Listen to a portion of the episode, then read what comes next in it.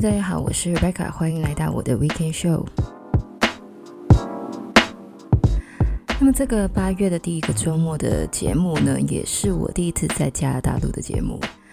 是的，那么在星期二的时候呢，就是抵达了这个多伦多。那么之前没有听过我节目的朋友呢，在这边解说一下，就是为什么我会在加拿大。那么我在去年年底的时候呢，就是申请了加拿大两个环保相关的研究所，然后呢也成功被取录了，所以呢我就从香港搬到了这个加拿大的东岸。那么之所以报读这个加拿大的学校呢，其实最主要就是因为我是加拿大的公民的关系，所以呢我在加拿大念书呢，相对的是比较便宜的。虽然说我其实也有想过去台湾念的，因为我之前念的新闻研究所呢也是在台湾念的，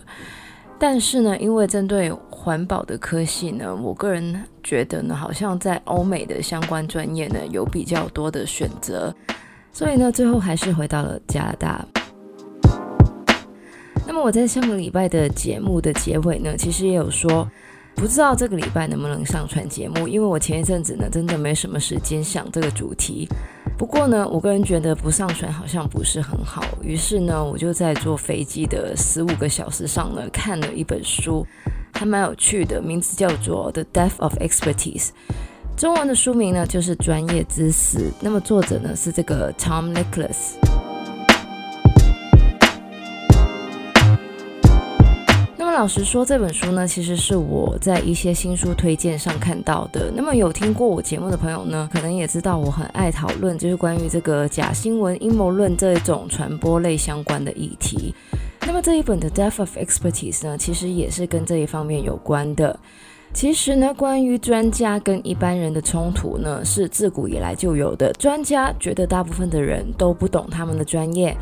而一般人呢，则是对所谓的专家存疑。但是呢，这种冲突在互联网出现之后呢，就变得更加的激烈。因为互联网的存在，很多的资讯不管真假或是有多荒谬呢，好像都可以找到论证，同时也让人有渠道表达自己的观点。而这一些持相反观点的人开始在网络散播或是攻击已知道的科学知识的时候呢，他们的行为不但破坏了多年的科学进步，同时也有可能危害到人类。那么，因为这个新型的冠状病毒呢，很多人都会考虑接种疫苗。但是过去几十年，对于疫苗的争议开始在互联网上出现，很多人开始怀疑疫苗的安全性，并且形成了一个 anti-vaccination 的行动。很多家长受到这一股行动的影响，拒绝让小孩接种疫苗。这种行为除了让周边的人有危险之外，也让许多原本绝迹的传染病再次出现。其实很多这种怀疑或是攻击专家观点的人都抱着专家也会有错的心态。科学其实是不断的在进步的，所以过去的确有推翻科学论述的前科。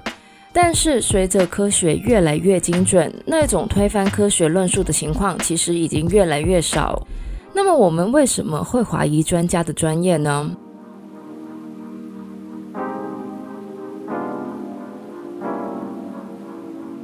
其实，不管是专家还是一般人，我们都会受到所谓的 metacognition，也就是后设认知，还有认同偏见影响。metacognition 就是当我们对一件事缺乏专业知识的时候，我们就没有办法认知到自己的错误；而认同偏见就是当我们看到跟我们有相同想法的意见的时候，我们就会认定那个想法是对的，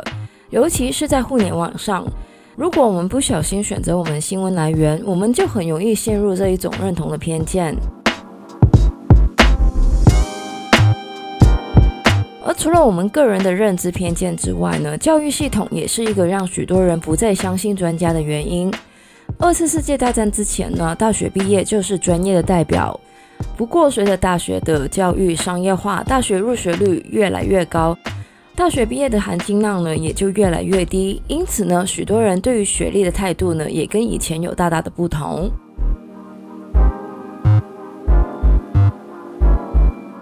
虽然现在的资讯取得非常的容易，更多的资讯让我们好像掌握了很多的知识，许多的 social media 像是 Twitter、Facebook，基本上可以说是一个二十四小时的新闻资讯台。媒体呢也不断的发出新的内容来竞争读者。而在这一种竞争之下呢，其实许多的内容可能相对的就没有那么严谨，错误的资讯呢经常会出现，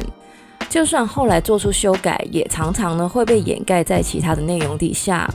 而这个 social media 的评论功能呢，也让很多读者可以公开评论这一些内容，也让很多的一般人呢觉得自己有评论专家的资格。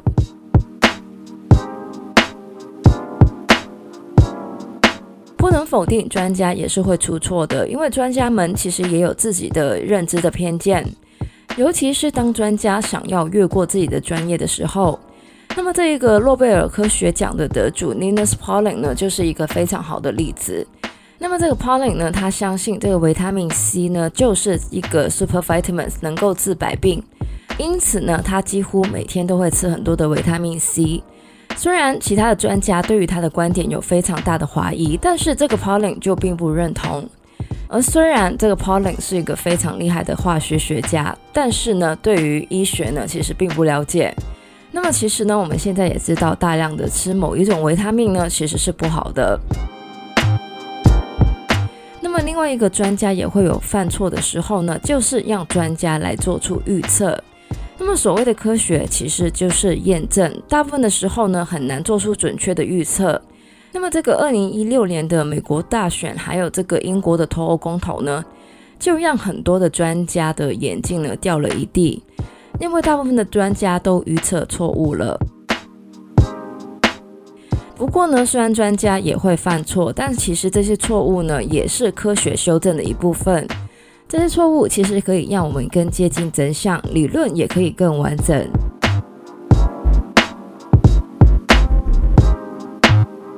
那么其实呢，跟我之前讲过有关于媒体素养或是阴谋论一样，我们在接受资讯的时候呢，真的要非常非常的小心。尤其是在这个互联网的时代，每个人都觉得自己有资格挑战这个专业，所以呢，真的要好好选择自己接受的资讯。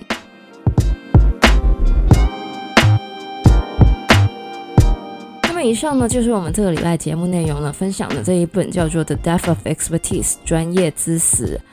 那虽然呢，里面部分的内容呢，跟之前有讲过的一些好像有重复，但是我觉得里面呢，也是提出了一些很好的观点。让我们对于这是这个互联网的使用或是资讯的接收呢，有更多的认识。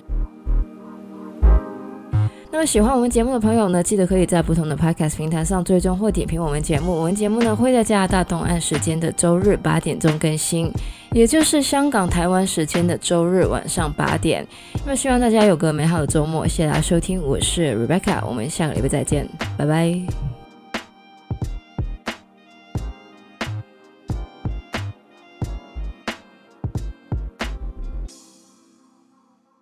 但是呢，这种冲突在互联网出现之后呢，变得更加的激烈，因为互联网他们的行为不但破坏了多年的科学进步，同时也有可能危害到